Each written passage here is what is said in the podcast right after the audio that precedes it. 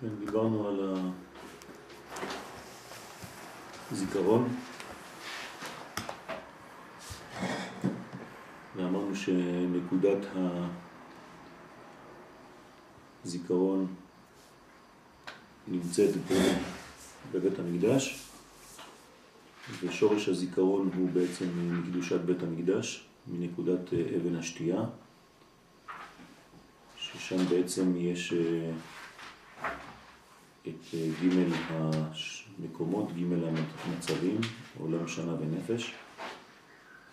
זאת אומרת שהנקודה המקבצת את כל המימדים של המציאות של הבריאה, שזה זמן, מקום ונפש, זה אה, מתגלה במקום הזה דווקא, במקום בית המקדש. ולכן אה, אומר הרב שבכל יום ובכל מקום, וכל אדם שבעולם יכולים כן לזכור תמיד בעולם הבא. אם באמת ישים את הלב שלו לדבר הזה ולא יטעה את עצמו. וזה העניין של אה, החיבור בין העולמות. כי שם נכנס הכהן הגדול ביום הכיפורים, כן הגענו לשלב הזה, של נקודת קודש הקודשים, 342 בעמודה השמאלית, בשליש העליון, גדול ביום הכיפורים.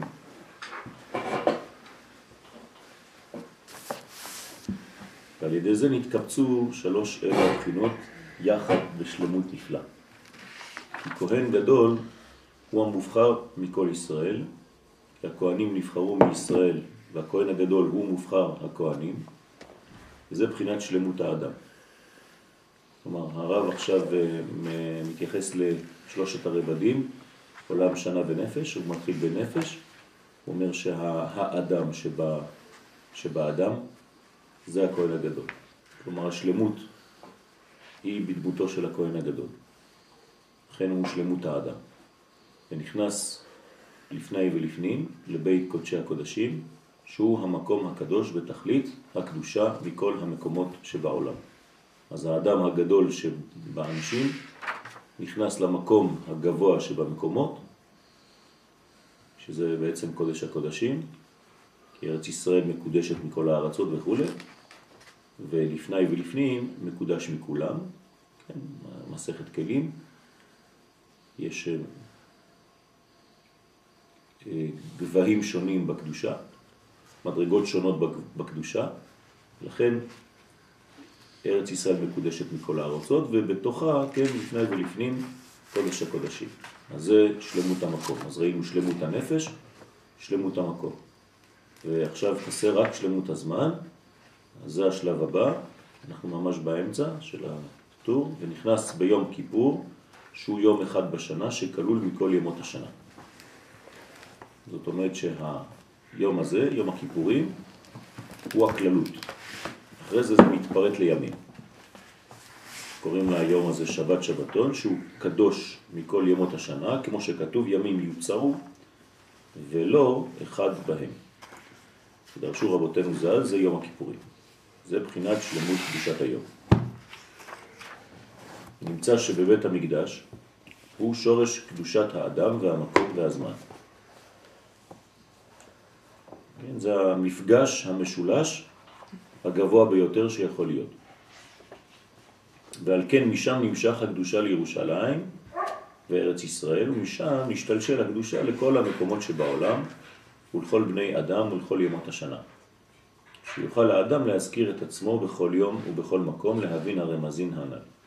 זאת אומרת שהקדוש ברוך הוא מדבר איתנו ברמזים, ואנחנו צריכים לשמוע ולהקשיב לאותם רמזים, להבין אותם כמה שאפשר, בכל אופן, כן, הקדושה היא קדושה משולשת שנמשכת מאותו מקום כדי לחזור לזיכרון, זיכרון של עולם הבא. מי בא עם כלב? מה? בעצם עם ישראל הוא את השתייה של ימות, נכון? כן. כן. נכון. אז איך זה מבחינת זה? מה זאת אומרת, איך זה מבחינת זמן? מאיפה מקבל הזמן את, הכוח שלו? משבת. עכשיו, שבת, שבתון זה יום הכיפורים. בסדר? לכן זה נקרא יום. אז הימים, כן, הם מקדשים את הזמנים. איזה יום מקדש את הזמן? יום השבת. יום השבת זה הקדושה העליונה בזמן. ממנו נמשכת הקדושה לכל הזמנים. זאת אומרת, אם את רוצה, אה, למשל, לקדש יום בשבוע, יום שני בשבוע שהפך להיות יום טוב. כן? איך יום שני בשבוע הפך להיות יום טוב? נגיד של חג הסוכות. מאיפה זה בא? מקדושת השבת. כלומר, אם אין קדושת השבת, אין גם ימים טובים, אין גם זמנים, אין גם שום דבר. זאת אומרת שכל הקדושות נובעות מהשבת. אז אותו דבר כמו שכל הקדושות של האדם נובעות מהכהן הגדול, שהוא בעצם שיא הקדושה האנושית, אותו דבר כל הקדושות מתפשטות מאותו. מאותה שבת, מאותה מדרגה, מאותו כהן, וגם מבחינת המקום, כן, כל הקדושה שבעולם היא נובעת רק מקדושתה של ארץ ישראל שמתפשטת. זה כמו נקודה אמצעית, שאת זורקת אבן במים, אז יש גלים גלים גלים סביב אותה נקודה. בסדר? של האבן שנפלה בתוך המים, עושה גלים, וזה כאילו בעצם גלים שמשפיעים לכל, כן, אורך המים, אדוות. כן, אדוות, וזו המדרגה של מנקודת האמצע. בסדר? אז ככה זה עובד, הקדושה היא מן הפנים כלפי חוץ. תמיד. הדברים הפנימיים הם בעצם המקור, והדברים החיצוניים הם תוצאות. שזה עולם התיקון, זה ההפך מבריאת, מהמגמה של בריאת העולם. כן. אמרת שבריאת העולם התהליך היה אחר. נכון, בריאת העולם, לא, בריאת העולם זה, זה בדיוק ככה, זה מן הפנים לחוץ. אז מה אמרת היה... התיקון זה מן החוץ לפנים. כלומר, חוזרים לפנימיות, מגלים את הפנימיות בחוץ. בריאת העולם זה מהפנים לחוץ? כן. אז זה הקדושה הפנימית, האלוהית, נכון? שהתפשטה. עכשיו העולם בעצם נוטה לחזור פנימה. אז הכל חוזר כלפי פנים. מה זה לחזור פנימה? אין לנו לאן לחזור, אבל מגלים כמה שיותר את הפנימי בחוץ. זאת, זה נקרא לחזור. כלומר, חוזר, חוזרים לגילוי הפנימיות, בכל הרבדים. יש נטייה אנושית לחזור לפנימיות, יש נטייה זמנית לחזור למקור של הזמן, יש, יש נטייה לחזור לארץ ישראל. לכן זה לא סתם אה, עניין אה, שפתאום מתעוררים אה, יהודים מכל התפוצות לחזור. כן, קיבוץ גלויות וכל זה. כל זה זה חזרה של הסילוק של אדם הראשון מגן עדן, אדם עכשיו חוזר לגן עדן. בסדר? אז זאת החזרה של ארץ ישראל, של היהודים לארץ ישראל. חזרה לגן עדן זה חזרה לראות בעיניים נכונות את ארץ ישראל. כן, נכון. אני לא יודע, אני לא דיברתי עכשיו, אבל קודם דיברנו על רמזים. כן. עכשיו הרמזים והוודאות, הם... הרמזים הם רמזים על ודאות, כן, אבל הרמזים הם, הם אה, לא ממש ודאות. זה ממש ודאות. צריך, ממש- צריך לדעת. צריך לדעת לקרוא אותם. מי שיודע לקרוא את הרמזים שהקדוש ברוך הוא שולח לו, הרי הקדוש ברוך הוא לא שולח לנו דברים ברורים מבחינתנו, הדברים הם ברורים, הם אמיתיים, רק אנחנו לא יודעים לקרוא אותם. תמיד זה אמת, תמיד זה ברור. הקדוש ברוך הוא לא אומר דברים ליד, הוא בול. אני שומע קצת רחוק או קצת קרוב, תלוי ב, אה, ב, ב, ברגישות שלי, בשכל שלי, בעבודה שאני מפתח וכו'. אז אני שומע פחות או יותר. אבל הרמזים הם תמיד רמזים של אמת. לכן, שיוכל האדם להזכיר את עצמו בכל יום ויום, בכל מקום, להבין הרמזים. שעל ידי זה שיבין אליו ועושים רצונו יתברך. כן, שווים אליו ועושים רצונו. אומרת, ברגע שאני שומע את הרמזים ואני יודע להקשיב להם, אז אני חוזר לעשות רצונו. ועל כן נאמר בבית המקדש, והיו עיניי וליבי שם. מה זאת אומרת עיניי וליבי שם? מבחינת תיקון העיניים ותיקון הלב. בסדר? ולא תטורו אחרי לבבכם ואחרי עיניכם. וכשאתה בבית המקדש, זה מתוקן. גם העיניים, גם הלב מתוקנים. שם זה גם נשמה, נשמה, אז בעצם לחזור לנשמה. זה אותו דבר, זה הפנימי, נכון. זה הפנימי שבמקום זה נשמת העולם. כלומר, בית המקדש זה נשמתו של עולם. בסדר? דהיינו בחינת טוב עין, שהוא חיות הלב, הפך רע עין. אז להיות טוב עין, טוב עין, הוא יבורך, כתוב, נכון? זה ההמשך של הפסוק בתהילים. טוב עין הוא יבורך. גבר או אדם? מה? גבר טוב עין, לא?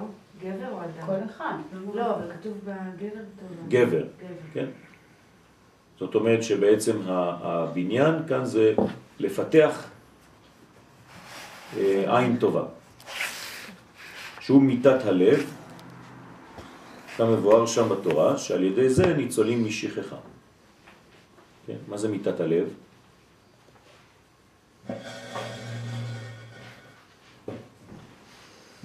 כתוב ולא תטור אחרי לבבכם ואחרי עיניכם.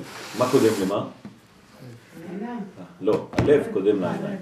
כלומר, זה לא שבגלל שראיתי, היום אנשים טועים, הם אומרים, כן, האישה הזאת הולכת בחוסר צניעות, אז אני, זה, זה, זה, זה מפריע לי, איפה שאתה אני רואה. אותה, זה איפה שאתה נמצא. כן, אבל זה לא נכון. זה אם הלב שלך שמה, אז אתה תסתכל. ואם הלב שלך לא שמה, לא אז זה. אתה לא תראה את זה בכלל. זה לא, ולא תטור אחרי לבבכם ואחרי עיניכם. לא כתוב אחרי עיניכם ואחרי לבבכם. בסדר? אז, אז צריך להיזהר מהדבר הזה ולדעת איפה הלב שלך נמצא. זה המסר שהקדוש ברוך הוא שולח. כן. ואם הוא מראה לך את נכון. התמונה, איפה אתה עכשיו. נכון, שים לב. בסדר? איפה שתשים את הלב שלך, שם אתה רואה. כלומר, הראייה היא פועל יוצא מהמקום שהלב נמצא בו. בסדר? אני רואה מה שליבי חפץ. ולכן, אדם שיודע לראות ובעצם חוזר לראייה הנכונה, עם לב נכון, אז זה, האדם הזה ניצול משכחה. תקשיב רגע, אני עובדת כל היום עם דברים מאוד לא פשוטים, אז מה זה אומר ששם הלב שלי נמצא? אני רואה דברים, אני שומעת דברים, אז הלב שלי נמצא שם? לא, את יכולה לראות דברים, אבל הלב שלך, את לא נמצאת במקום הזה. וזה המראות שלי. זה לא חשוב. אם אני רואה דבר והלב שלי לא נמצא בדבר הזה, זה לא כלום. שהוא לא משפיע עליי? נכון. את צריכה לדעת לתפוס מרחק מהדבר הזה ולגשת אליו בצורה בריאה. בסדר? אם לא, גם רופא. רופא לא יכול לטפל בחולה אם כל חולה שהוא רואה, הוא בעצם נהיה מל"ד, כן, חולה בעצמו, מל"ד. אז הוא חייב לתפוס מרחק מהמחלה עצמה ומהחולה עצמו. להיות רגיש, אבל לא להיות ברפיון נפש. בסדר? בשביל זה הם קרים. נכון, אז הרופאים חייבים להיות באיזשהו מקום קרים כאלה, כמו שרואים אותם. זה לא עניין של קרים, ברחמים- בחמלה, כי יש הבדל בין רחמים לחמלה.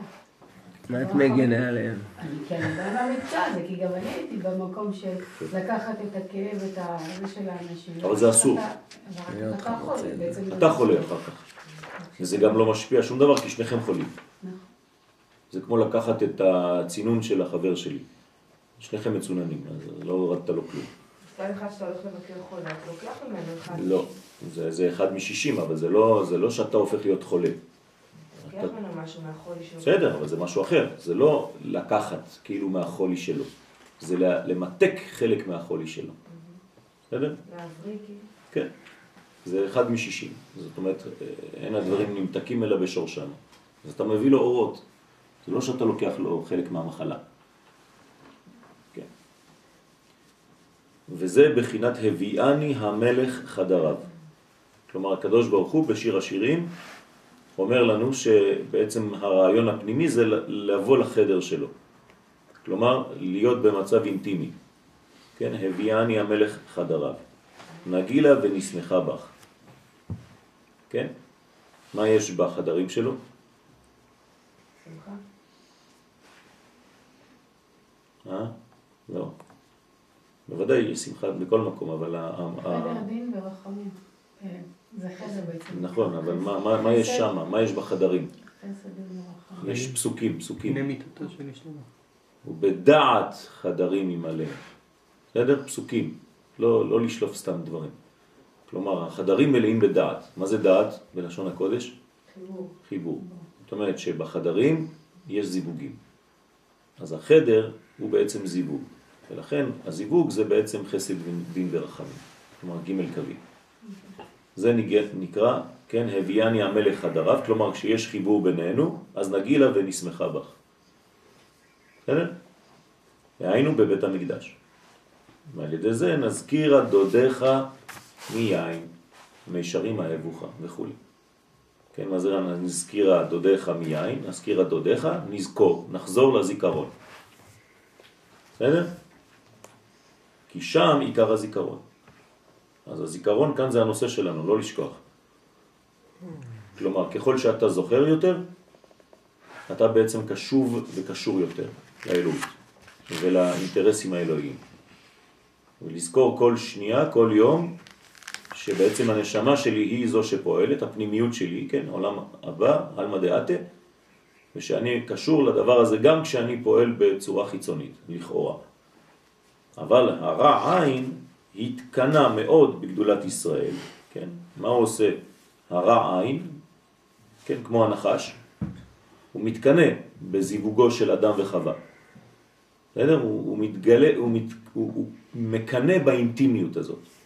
כתוב שראה אותם, כן, משמשים והתקנה. מה זה אומר? הוא אומר שהוא לא מבין איך במצבים כאלה, אפילו גשמיים, הוא במצב כל כך של קדושה. איך אדם הראשון יכול להיות בקדושה עליונה כזאת גם בזמן תשמיש? הנחש לא הבין את המדרגה הזאת. שזה האדם בעצמו. נכון, החלק התחתון שבו, כן, את הגופני הגשמי שבו, חומרי שבו. שהיה להם כשהיו בארצם ובבית המקדש. כלומר, הגדולה הזאת של ישראל, זה מביא קנאה לאומות העולם. אומות העולם רואות ומנסות כל הזמן לראות ברע עין. כן, למשל, אה, בלוויה של אה, הצדיק, הרב עובדיה יוסף זצ"ל, אומות העולם, מה הם צילמו? רק את ההתגוששויות הקטנות, המריבות שהיו בין האנשים. הלכו לחפש כמה נישות קטנות, איפה שהיו דחיפות וזה, וזה מה שהם הבליטו. לא הייתה בכלל הלוויה מבחינתם. היו מריבות בזמן שהצדיק מת. זה נקרא רע עין. כלומר, כל הזמן הולך לחפש רק את הלכלוך איפה שהוא יכול לחפש, כדי ללכלך. כן, זה אומות העולם. יש להם צרות עין עלינו, כי בעצם יש קנאה גדולה לדבר הזה. שהיה להם כשהיו בארצם ובית המקדש, על מכונו, עד אשר יתגבר להפיל שכחה, עד אשר שכחו להסתכל על תכליתם וחטאו. בסדר? אז כשאדם שוכח מהתכלית שלו, שוכח מה הוא בא לעשות בעולם הזה, שוכח מה הייעוד שלו, אז הוא בעצם נכנס למדרגה של שכחה. שכחה זה חושך, ואז הוא בעצם יוצא מהנתיב הנכון שמתאים לנשמה שלו. וזה נקרא חטא, החטאה. עד אשר מפני חטאינו גלינו. עכשיו, כשההחטאה הזאת מוגזמת, אז האנשים כבר יוצאים פיזית כבר מהמקום. אז גלינו מארצנו. למה? כי השכחה, מה עושה? היא אומרת לך לשכוח את כל הדברים החשובים. אז אתה שוכח קודם כל את הנפש שלך, את המגמה הישראלית שלך, את מי אתה, ולאט לאט אתה שוכח גם את הזמנים שלך. כלומר, אתה לא כל כך מתחבר לשבת, לא כל כך מתחבר לחגים, ואחרי זה אתה מתרחק גם מהארץ שלך, וזה נקרא גלות. אז הגלות היא בעצם משולשת, היא גלות ארצית, מקומית, גיאוגרפית, היא, גרצו, היא, היא, היא שכחה של גלות של, של מנטליות, כן? אתה מתחיל להיקרא בשמות אחרים, כי אתה גר בעולם אחר, אתה מדבר שפה אחרת, כן? יהודים בגלות, והתרחקות גם כן מבחינת הזמנים, כי הזמנים כבר לא מתאימים לזמנים של ארץ ישראל. אז זה נקרא חורבן. ונחרב בית מקדשנו, זו תוצאה. חורבן בית המקדש זו לא סיבה. אנחנו, אנחנו לא צמים בגלל החורבן, אנחנו צמים בגלל מה שהביא לחורבן. בסדר? לצום ולא לחשוב על מה שאתה עושה זה סתם.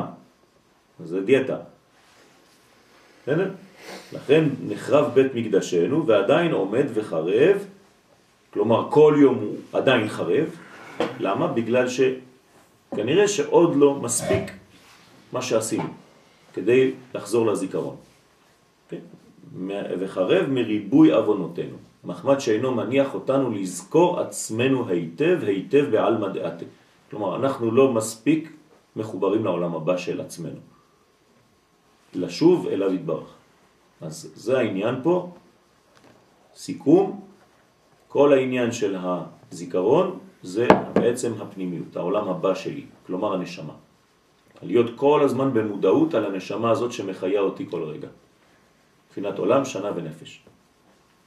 בסדר? לא לשכוח את הדברים האלה, זה חשוב מאוד, גם כשאני עושה דברים חיצוניים, גופניים, גשמיים, לא לשכוח שאני עכשיו מחובר והנשמה שלי היא זו שפועלת דרך הגוף שלי. אפשר להתקדם? ב'? רגע? כן. אם עכשיו יש, אז הוא מתחיל בהטבת חלום, נכון? כאילו, כן. הטבת חלום זה לזכור. כן. עכשיו, לזכור חלום זה לזכור אה, סיפור ספציפי שהיה. החלום לא. הוא די ספציפי. לא. ופה הוא מדבר על לזכור לא. משהו לא... לא, החלום הוא לא הסיפור שחלמת. החלום הוא היסוד הפנימי שגנוז בו. לכן מי שלא יודע, אז הוא, מה הוא זוכר מהחלום שלו? את הפרטים הקטנים שמבחינתו אין לזה משמעות. אבל אם הוא מספר את זה לחכם, החכם לא יתפס לפרטים הקטנים, הוא יבין את עמוד השדרה של החלום. לכן החלום הוא גם כן רמז, אבל אל ת...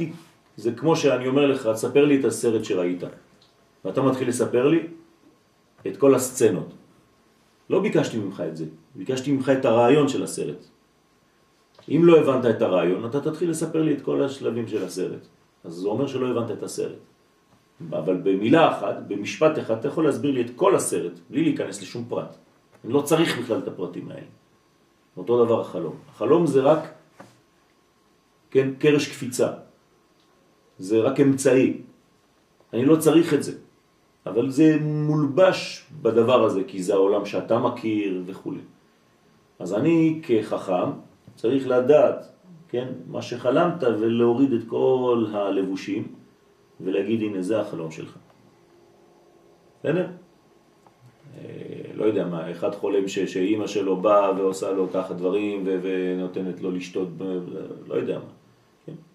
ואימא שלי הייתה לה אה, תסרוקת כזאת והייתה מאופרת. עזוב, כל זה, זה זה רק דבר אחד. צריך לדעת מה זה, כן? מה האימא הזאת מסמלת, מי היא באמת.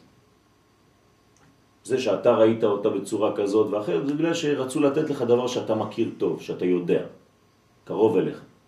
אבל אתה מספר את זה למי שיודע בפנימיות, אז הוא מוריד את כל מה שמיותר כדי לתת לך את העניין.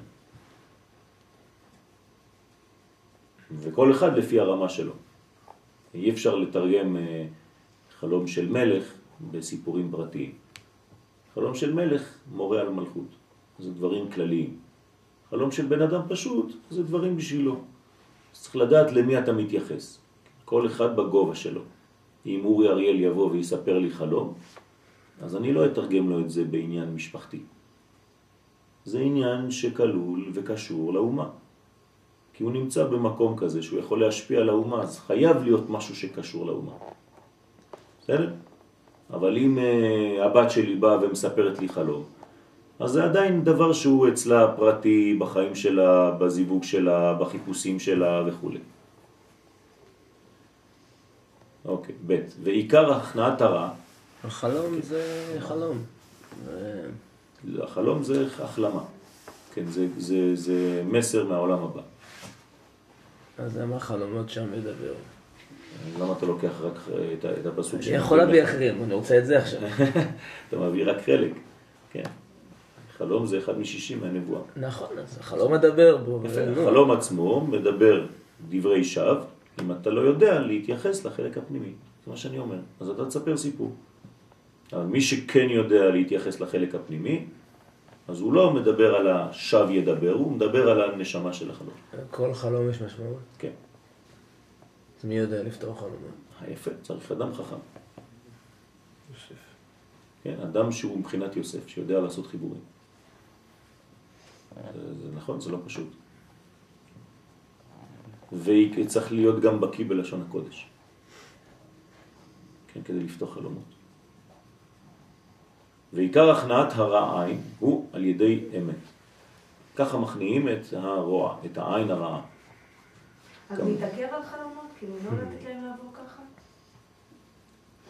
תלוי מי. עד שלא מביאים את הפירוש ל... תלוי מי. אם זה חלום שבאמת משפיע על הנפש, אז כן. אנשים מתעוררים בבוקר, נפשם עגומה עליהם, או שלא. אם לא, אז לא. אם הנפש ממש עגומה עד כדי כך שאת לא יכולה כבר לח- לחיות בלי להבין את זה, כי זה כבד עלייך, אפילו בשבת, מותר לצום. למה כבד מעניין? כאילו, תשמע, יכולים... לא רק מעניין, אנחנו לא מדברים פה על עניינים של מעניין או לא. למה לא?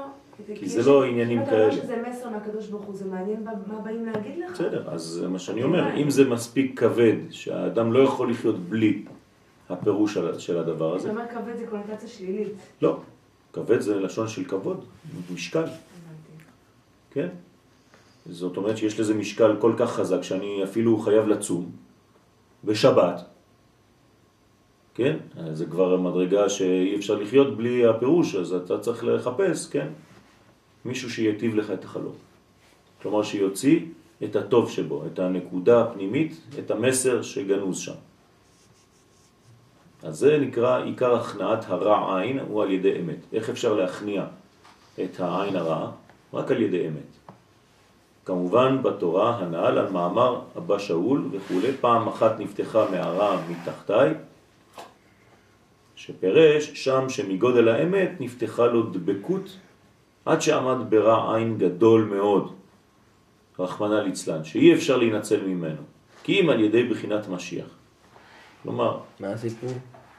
אה, זה, זה סיפור שנלקח בעצם גם לכל מיני אה, תרבויות אחרות. זה נקרא סיפור המערה. בפילוסופיה, אתם מכירים את הסיפור הזה? לא. סיפור המערה זה, זה סיפור אה, ידוע של אפלטון, כן? שיש מערה, ואנשים יושבים בתוך המערה, ומחוץ למערה האור כמובן, אנשים כלפי הקיר של המערה, לא כלפי הפתח. אבל אה, מה הם רואים? הם רואים דמויות על הקיר של המערה. דמויות זזות. ובעצם כל החיים שלהם זה רק ההשתקפות הזאת. הם לא יודעים מה יש בחוץ. ויום אחד, אחד מהאנשים של המערה מצליח לברוח, לצאת מהדבר הזה ויוצא החוצה. ופתאום הוא רואה שכל הצלליות שהוא ראה על הקיר זה בעצם דברים אמיתיים, אבל זה היה בחוץ, בעולם האמת. ואז הוא רואה את כל מה שקורה שם, וחוזר ואומר לאנשי המערה, מספר להם את זה. אנשי המערה אומרים לו לא יכול להיות, והרגו אותו. כן, זה הסיפור. כן, בגדול, אני מקצר לכם אותו. מה זה אומר? זה סיפור פילוסופי שאומר שבעצם יש אנשים שחיים רק בהשתקפויות. הם לא רואים את האמת, הם רואים את הצלליות של האמת. יש רק אנשים מיוחדים שכשהם הולכים ויוצאים כלפי האור הגדול, יוצאים מהמערה שהם נמצאים בה, הם רואים את הדמויות האמיתיות, שמהם הצל רק מביא את הצלליות. אז תלוי איפה אתה נמצא. כן? או שאתה נמצא בצלליות וכל החיים שלך אתה רואה רק צלליות על קיר, או שאתה רואה באמת את הדמויות האמיתיות המוחשיות ואתה יודע שבעצם הכל יש לו זה מקור גדול. אז זה הסיפור. הסיפור הזה נלקח לכל מיני, כן, הטיות שונות, וזה בעצם צריך להינצל מהדבר הזה על ידי האמת. על ידי האמת זאת אומרת על ידי המקור, לא על ידי השתקפויות בלבד. כי אמת בחינת טוב עין הוא יבורך וכו'. נמצא שעל ידי אמת שהוא בחינת טוב עין, אז האדם האמיתי הוא מי שרואה בצורה אמיתית, בצורה טובה. כלומר האמת כאן היא טובה. מה שאומר כאן הרב זה שהאמת היא האופטימיות. השקר זה פסימי. כלומר אדם אמיתי חייב להיות אופטימי. לא כמו שאומרים לך היום. כן, להפך. אומרים לו, אבל תהיה אופטימי, הוא אומר לו, אבל אני, מה הוא אומר? ריאלי. ריאלי. יפה. וזה בדיוק ההפוך. רע לי. אתה ריאלי ולא ריאלי, כן. אתה לא יודע להסתכל על הריאליות באמת. אתה חושב שזה ריאליות, אתה מסתכל על הצלליות של קיר. אתה לא רואה את הדמויות האמיתיות. לכן חגר מותניו להילחם כנגד הרע עין. אתה צריך להיות גיבור וללחום נגד הרע עין. כלומר, כל פעם שאת רואה מצב, מציאות בעין רעה, את צריכה לצאת למלחמה נגד זה ולהסביר לעצמך למה את רואה את הרע דווקא במצב הזה ולא את הטוב. למה כל הזמן זה פוגש אותך בדבר הזה דווקא? למה את כל הזמן דנה את השני לכף חובה ולא לכף זכות? למה? מאיפה זה בא? כנראה שזה משהו, פגם בתוך הנפש, שהוא כל הזמן נותן לראות באותו סוג של ראייה. ראייה לא נכונה. בדרך כלל זה איזושהי השתקפות שמגיעה כדי... אבל זה מעורר משהו שנמצא בי. יפה. כן, אז זאת ש- אומרת שבי. נמצא משהו שאני צריך לדעת למה אני כל הזמן מתרגם את זה לצד שלילי ולא לצד חיובי. כן? למה אני כל הזמן נלחם? כנראה שיש משהו שמעיק עליי מבפנים, ואני פוגש את הדברים כל הזמן בזווית לא נכונה, בזווית רעה. אני לא מסוגל לראות את הטוב של הדבר. הרע שבדבר כל הזמן צף, ואם אני עושה אחוזים, יוצא לי שאני רואה את המציאות ב-80% רע וב-20% טוב. זה דבר שהוא לא נכון, כי הרב אומר לנו כאן שהאמת זה הטוב. ושכשאתה רואה את הדברים בצורה כזאת, זאת אומרת שיש לך עוד עבודה לעשות ותחגור מותניך ותצא להילחם. במדרגה הזאת של רוע ראייה, של רע עין. צדיק בעצם רואה, או כל אדם רואה דברים לא טובים. כאילו, לא טובים, באמת, לא טובים, שקשה. כן. דוגמה, כאב, חולי, נכון. צרה של בן אדם אחר. נכון. אתה רואה שזה לא טוב. אבל הצדיק רואה בזה את הטוב, תמיד. כן, למשל אה, מות של צדיקים, כן, מוות של צדיק. זה רע, כן, לא הצדיק רואה גזירות. טוב. הצדיק רואה את הטוב שם, גזירות. כן, לא. זה לא רק שהלכו גזירות יחד איתו, זה עדיין שלילי.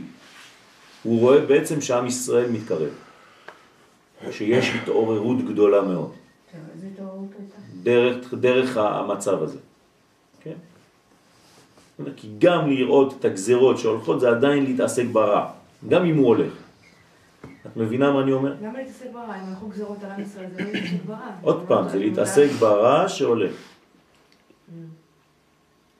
הבנת? הנושא כאן זה הרע. אבל ל- ללכת עוד יותר קדימה, לראות כמה הטוב בא, לא כמה הרע הולך. בסדר? מה עם מקום של אה, הוקרת תודה ו... על, על, על מה שקרה, על, על התקופה, זאת אומרת, אם לצורך העניין עזיבה של צדיק, אז הוקרת תודה על, על, על זה שהיה, על זה ש... זה מה שאני אומר, וגם זה חלק מהעניין. זאת אומרת, אני רואה את החלק הטוב, מה הרווחנו מזה. כן? אז זה כולל גם את מה שאתה מבין. זה ודאי. דרך אגב, משום מה, כן, לא יודע למה לא ברכו, הייתה ברכה מאוד חשובה לברך. שלחתי אס.אם.אסים לרבנים שלי, אף אחד לא ענה לי. כן. היו צריכים לברך חכם ארזים.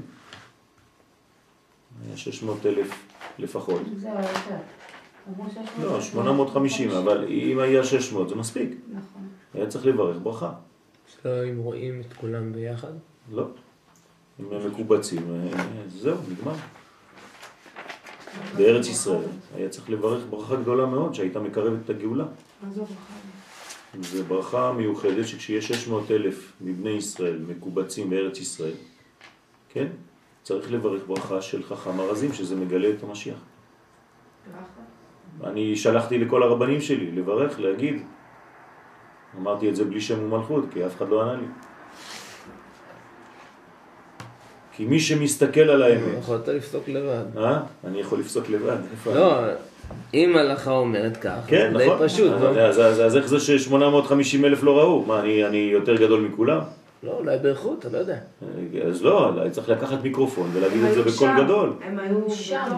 היה צריך להגיד, אחד מה- מההספדים היה צריך להגיד שמכל הדבר הזה יוצא דבר עצום עכשיו. אתה יודע, מה ש- מוריי ורבותיי, עם ישראל, יש ברכה גדולה עכשיו לברך, עם כל העצבות הזאת, זה, זה, זה, יש איזה מין הילולה גם כן שם. נכון. היה עסוקים בלצעוק. היו כן, זה מה שאני אומר. היו. זה מה שאני אומר, לכן אני שלחתי אס.אם.אס במרכאות מבחוץ, גם אם הייתי בפנים. כן? אבל לא יכולתי לפסוק לעצמי הלכה, מה מי אני? כן, מה? הרב יואל. אז אה, טוב, לא ענו לי. עד היום דרך אגב לא ענו לי, לא יודע למה. אני אומר, זה כמו האמת ביחס למה שאמרת שצילמו הטלוויזיה. נכון, נכון.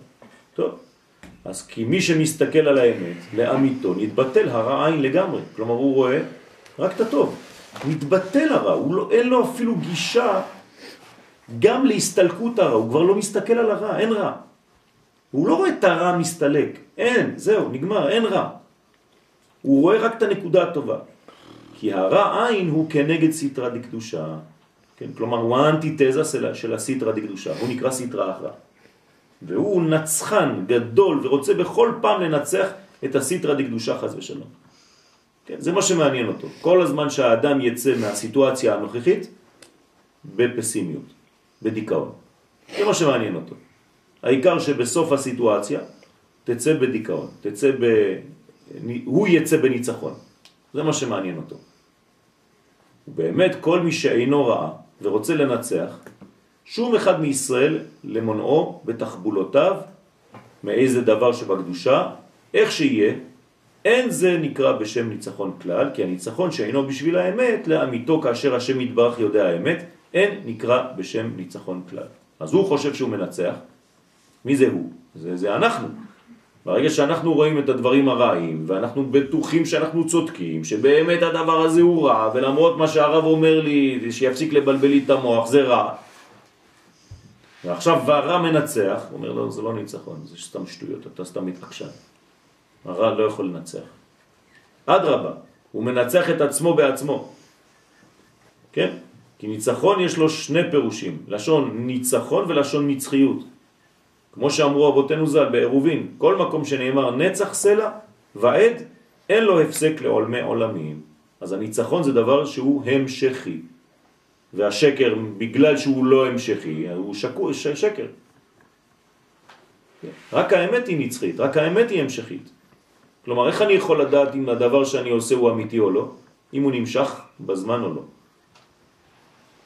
אם הוא לא נמשך בזמן והוא מפסיק באיזשהו שלב, זאת אומרת שזאת לא האמת. בסדר? האמת ממשיכה. למה? כי היא נצחית. ומי שמסתכל על האמת, שני הפירושים אחד. כלומר, האמת מנצחת והאמת היא נצחית. שני הפירושים מתאימים לה. רק הניצחון הנצחי זה ניצחון אמיתי. בסדר? אבל ניצחון שהוא לפי שעה, זה לא ניצחון. בזה העולם אינו ניצחון כלל. אז כל פעם שאתה מסכם, כן, סוקר סיטואציה ומסכם אותה בעין רעה, תדע לך שזאת לא האמת.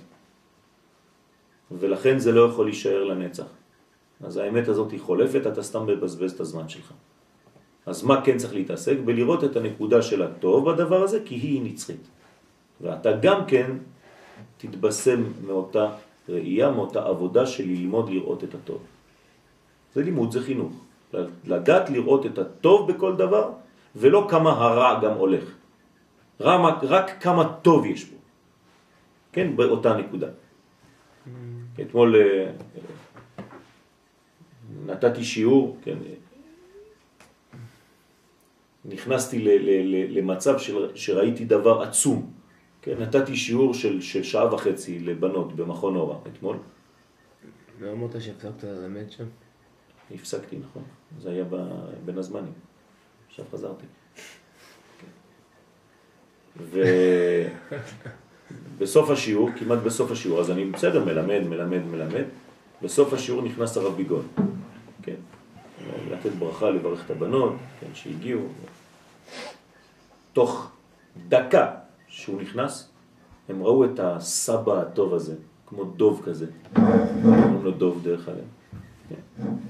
דובי כזה, סבא עם זקן לבן וחמוד כזה וחם וטוב לב. פשוט הטוב בהתגלמותו. והסתכלתי על הבנות, כולם התחילו לבכות. רק מהראייה שלו. וזה היה שיעור בשבילי, שיעור לחיים.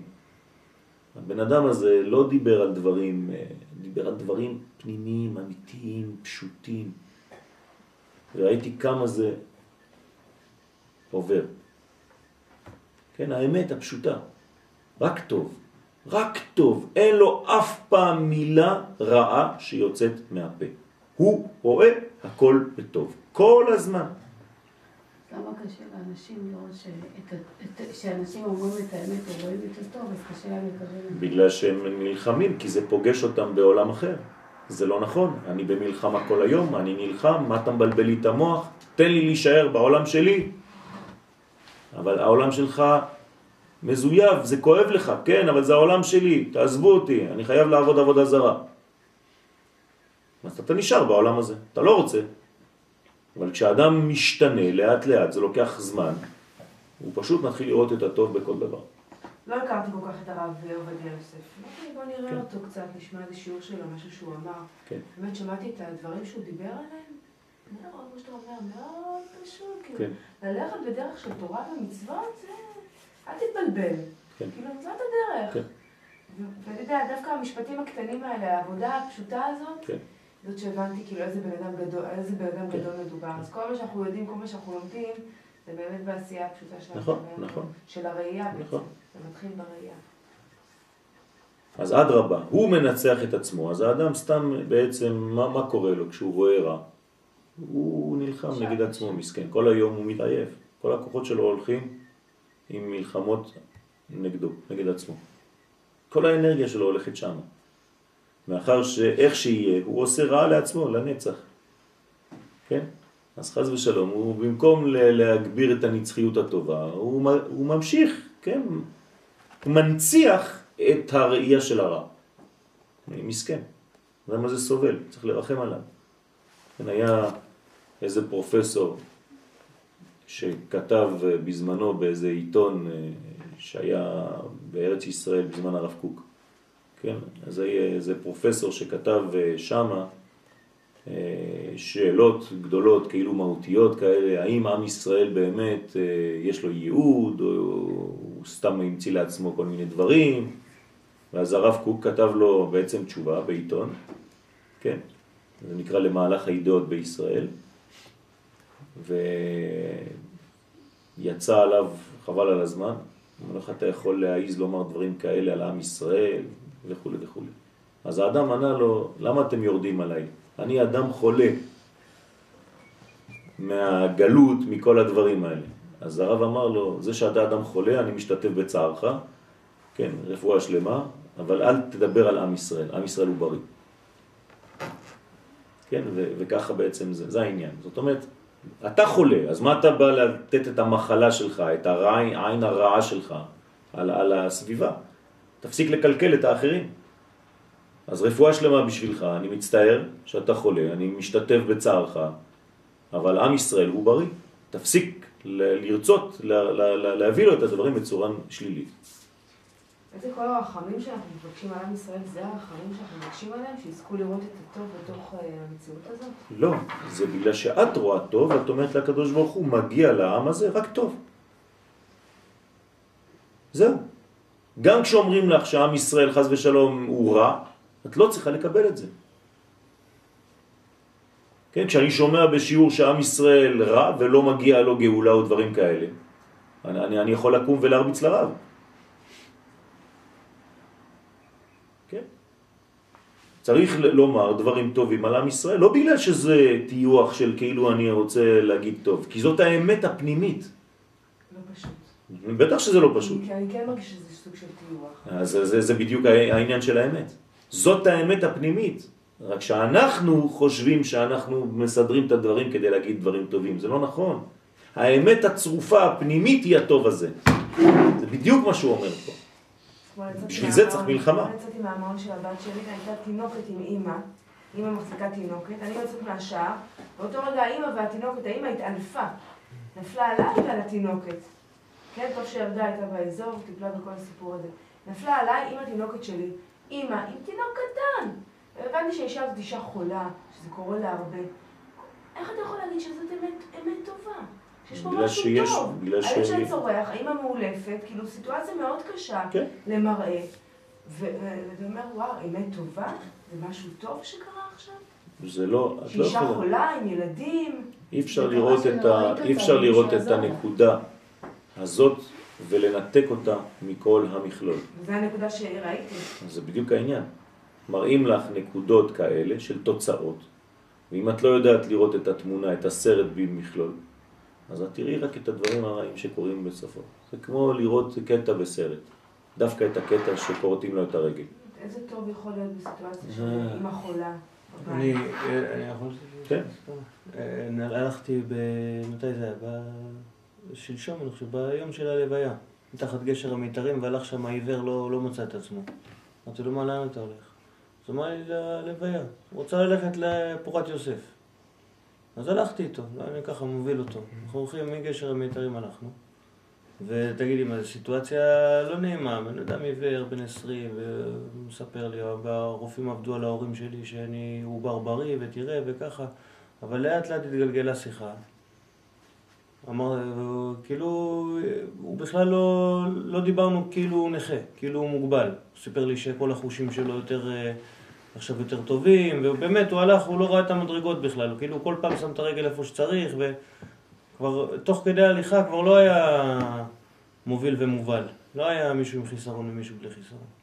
צריך לראות את הדברים בכללות. זה קשה איכשהו. לראות כש... מה זה הרע? זה עלמא דפירודה. כלומר, לקחת נקודה ולהוציא אותה ולהבליט אותה ולהתעלם מכל מה שמסביב. אז את רואה סיטואציה שבאמת כואבת, באמת נראית לא טובה, כן? אבל את צריכה להחזיר אותה לתוך המכלול הזה ולראות אותה בכללות. יכולה להוסיף? כן. זה שראית אותה, זה אומר שכבר מישהו יודע, היא לא לבד. ואם הייתה נופלת ומתעלפת בבית ובנה. העולם לא. שלם, מו, מו. העולם לא שלם, אבל העולם הולך ומשתלם. ואנחנו פה ביחד. כל אחד עוזר לשני, הייתה ערגה, היית ראית אהבת ישראל, ראית מלא דברים חיובים שם. זה כאב לך, זאת אומרת שאת בעצם משתתפת בכאב שלה, זה דברים חיוביים. כלומר, את לקחת את הנקודה של האישה החולה שיש לה ילד. מה זה הדבר הזה? סקנדל. כן, בסדר. סקנדל. בסדר, כן. אה, עיוות של הזה. אבל הקדוש ברוך הוא אומר לך, כן, האישה הזאת חולה בגלל שיש כאן קהילה תומכת, בגלל שאוהבים אותה, ועכשיו צריכים, זה, זה מעורר את הרחמים של האנשים, ועוזרים לה, והילדה שלה. זה סיפור שהיא לא יכלה להביא ילדים לעולם. את מכירה את הסיפור של האישה? יפה. האישה הזאת לא יכלה להביא ילדים, כן? ו... אתה מכיר? לא, אני אומר לך, אני ממציא סיפור עכשיו. שבהחלט יכול להיות אמיתי. שהאישה הזאת התפללה במשך שנים ואמרו לה שאת חולה, בחיים לא יהיה לך ילד. ובסוף היא הצליחה להביא את הילדה הזאת. אז היא נופלת עליה כל הזמן. כן, מרוב אהבה. כן. את מבינה, אפשר מיליון דברים. לא, היא חולה, זה קורה לה פעם בכמה... בסדר, נכון. פעם. נכון, אבל צריך לראות את הדברים הטובים. אני מכיר פה אנשים שהתפללו שנים כדי לקבל ילד. וכשהם קיבלו את הילד שלהם, אז עכשיו מתנהגים אליהם אה, בצורה כזאת קצת יותר מזלזלת. אז מה? אז אני אגיד ש... אז צריך לדעת לראות כל הזמן. זה עבודה, זה מקצוע. כף זכות, כף זכות. מקצוע, כל הזמן מקצוע. לראות את הטוב. ואז אתה מתחבר יותר לאלוה. כי הקדוש ברוך הוא זה טוב, הוא רואה את הטוב. אז אתה מתחבר לקדוש ברוך הוא כל הזמן, על ידי ראיית הטוב. זה לא סתם שאתה הופך להיות בעצמך אדם טוב, אתה מתחבר לקודש. בעצם בימי נוח לא הייתה מציאות כזאת, נכון? או שכן הייתה, או רק הם לא הייתה מציאות כזאת כמו שלנו. שמה? שבאמת הטוב הוא בהיעלם מאוד גדול, במסך מאוד גדול, שקשה לראות אותו במציאות שלנו. כן, בימי נוח אמרת שהם היו רואים... אה, רואים אלוהות. אז המציאות הייתה פחות אה, מורכבת מהיום? לא, אותו דבר, כי הבחירה היא בעצם ביחס למה שאת מסוגלת, כי גם מהצד השני יש לך תאוות יותר גדולות. זה תמיד באותו גובה. כן, ראית פעם אה, רצים בתחרויות ריצה? כן, מתחילים לרוץ, הנקודת פתיחה של הריצה היא לפחות 30 מטר בהפרש מהראשון לש- לאחרון. כולם מסיימים. למה? כי הם בעצם סביב מעגל עיגול. קטן, מעגל גדול. יש מעגלים קטנים, אז מי שבמעגל קטן צריך לרוץ יותר. אז הוא מתחיל אחורה. ומי שבמעגל הגדול, אז הוא כאילו, מה זה, תראה מה זה, הוא התחיל 30 מטר לפניי. אבל כשהם הולכים ומגיעים לקו הישר, כולם באותה שורה, נכון? זה בדיוק אותו דבר. אז לא מסתכלים על כל אחד לבדו, אלא במכלול, אתה רואה שהכל ישר, הכל אמיתי, למרות שנראה לך שאחד עשה רק עיגול קטן באמצע, והשני עשה את כל העיגול הגדול. זה לא נכון. אין לנו ראייה נכונה, כי אנחנו לא רואים את המכלול. השאלה אם זה לא כסת"ח. מה? השאלה אם זה לא כסת"ח. הוא אמר טיוח. לא העיגולים. טיוח, הוא לא מבין מה זה כסת"ח. טיוח. לא, הוא מבין. כסת"ח. נו, טיוח, נו. אני אומר, בסדר, זה טוב, זה טוב, זה טוב, זה טוב. תמשיך להאכיל את עצמך, אבל זה לא המציאות האמיתית. אלא באמת יש רע. זה בדיוק מה שאני אומר לך, המציאות היא הטוב. זה מה שאומר כאן הרב. זה מה שאומר... אני לא חושב. שכאדם אתה יכול לראות את התמונה המלאה בכל אופן. רוב הפעמים לא תראה את התמונה המלאה. אז מה שנשאר לך פה זה אמונה. אז אתה צריך לה- להגדיל את המדרגה שלך עד כדי כך שאתה כן רואה. זה נקרא צדיק. אה, בסדר, צדיק, אולי יכול לראות את התמונה. ואיך איך קוראים לצדיקים של, של הדור האחרון? המזהירים. כן, המזהירים. והמזהירים יזהירו כזוהר הרקיע ומצדיקי הרבים ככוכבים. מה זאת אומרת? מה זה האנשים הגדולים של העתיד לבוא, של הזמן שלנו? זה אלה שרואים את הטוב בכל דבר, הם מצדיקים כל הזמן. זה לא סתם טיוח, זה בגלל שהקדוש ברוך הוא אמת. אם אתה אומר שהעולם וזה כסתח, זאת אומרת שהקדוש ברוך הוא זייפן, והקדוש ברוך הוא שקרן, זה בדיוק להגיד את זה, זה אותו דבר. ואני אומר לא נכון, הקדוש ברוך הוא זאת האמת, והוא עשה את הדברים והכל טוב בשורש, אבל העיניים שלי לא מסוגלות לראות. אז אני צריך ללמוד לראות פנימי. שהפה שלי לא מסוגל לדבר. כן, אבל זה, זה, זה, זה, זה העניין. אז חז ושלום, אי אפשר לומר שהקדוש ברוך הוא, זה כאילו אתה נכנע לרע. אנחנו בני אדם. לא, לא, אנחנו לא סתם, ויחסרהו מעט מאלוהים. סבבה, אבל יש חסר. יפה, ולכן אנחנו... לכן אמרתי שהעולם הוא בהשתלמות, אבל אם אתה מתעסק על הנקודה הרעה הזאת, אתה לא תוכל להשתלם. אתה נותן לרע לנצח. זה כאילו אתה אומר, עזוב, אני... אי אפשר. אי אפשר, אין, אין מה לעשות. העולם הזה יותר חזק ממני, הרע יותר חזק מהטוב. הרע ניצח את הקדוש ברוך הוא. כי חזק הוא ממנו. זה מה שאמרו המרגלים. זה בדיוק העניין של המרגלים. מה יגיד לך מרגל שנכנס? אבל ראיתי, מה אתה מבלבל לי את המוח? והקדוש ברוך הוא אומר לו, הארץ טובה מאוד. מה זה טובה מאוד? על מה אתה מדבר? מה, אני הייתי, אני מרגל, אני נכנסתי. אז אתה יודע מה הקדוש ברוך הוא? הרע הזה יותר חזק ממך. זה בדיוק להגיד את זה. כל פעם שאתה רואה רע בסיטואציה, אתה אומר, הקדוש ברוך הוא, הרע ניצח אותך. עזוב, אתה חלש.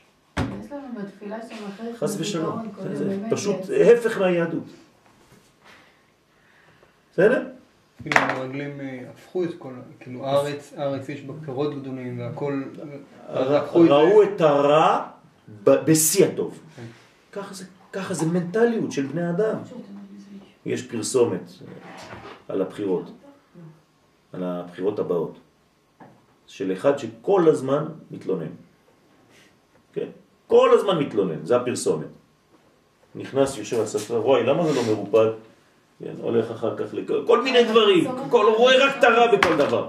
כן, אז אומרים לו, תגיד לי, מה, יש הצבעה ב-20 לחודש, לא יודע מה. הוא אומר, אה, ב-20 אני פנוי, בסדר, זה הדבר היחידי שבסדר. כן, כל דבר שהוא רואה, הוא רואה עיוור, הוא אומר לו, למה אתה לא רואה? כן, למה, למה זה ככה? וואי, תראה, זה, זה, יש לו. כן, זה מה שאני אומר, כן, יש איזה מין פרסומת כזאת, יצא לי לראות אותה במעבר ככה. בסדר, אז הקדוש ברוך הוא מנצח, הוא המנצח, הטוב מנצח, שנזכה, תודה בעזרת רבה. השם. יש לנו בזיכרון שלנו, באמת, זה יציב ונכון. נכון. וטוב ויפה. ואופטימי. בטח. סבבה. יום טוב.